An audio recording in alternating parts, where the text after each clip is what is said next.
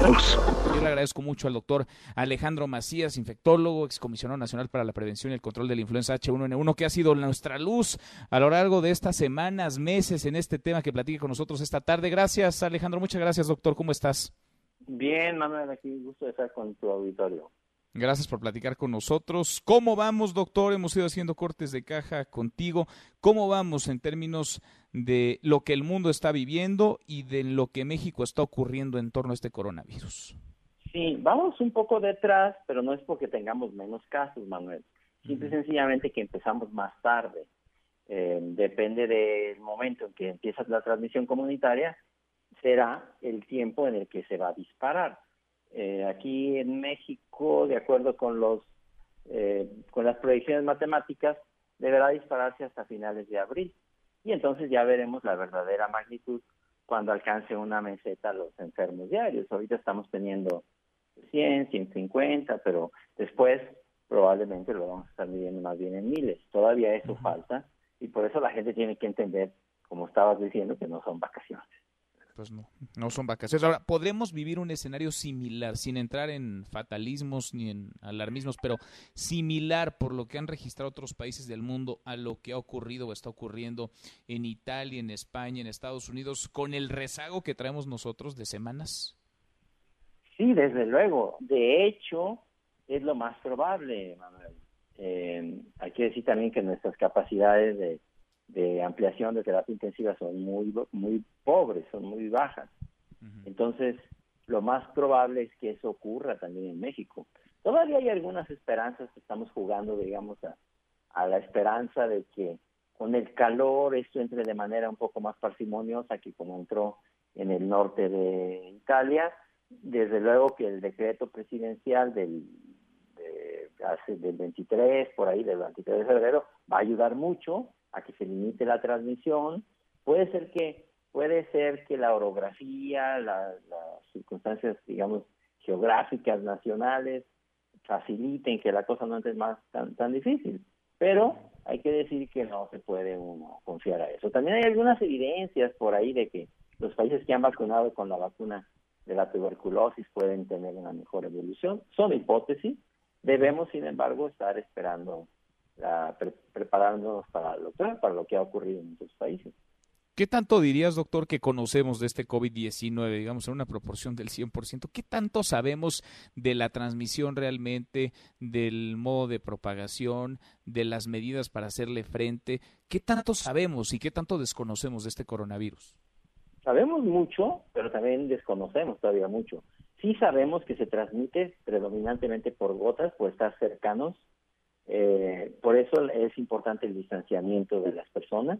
Sabemos que se puede contagiar por contacto directo, es decir, porque toques una superficie y después te rasques los ojos y que la nariz te muerde las uñas.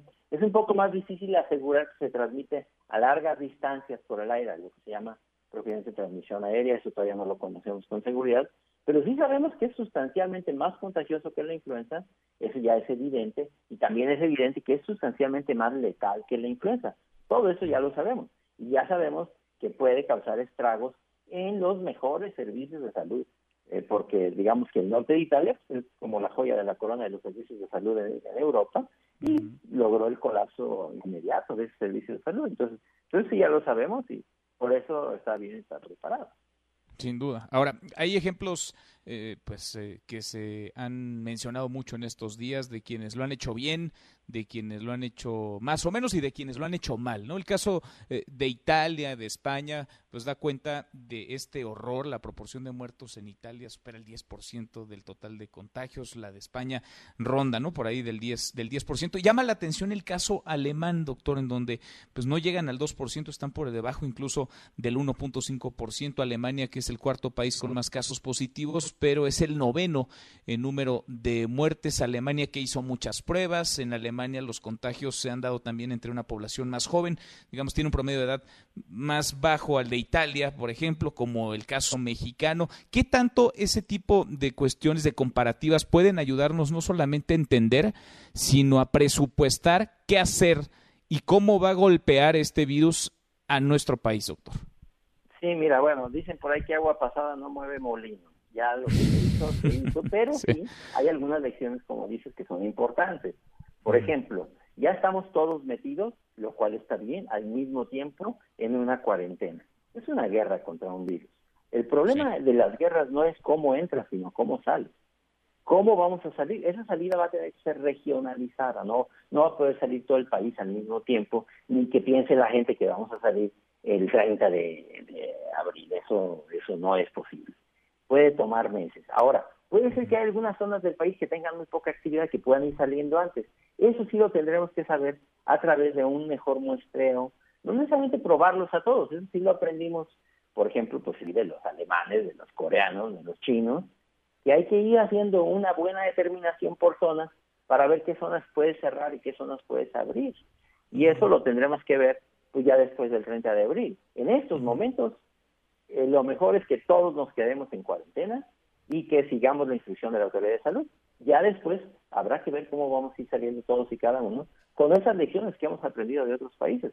Sin duda que en esos casos van a ser muy importantes eh, las pruebas de laboratorio.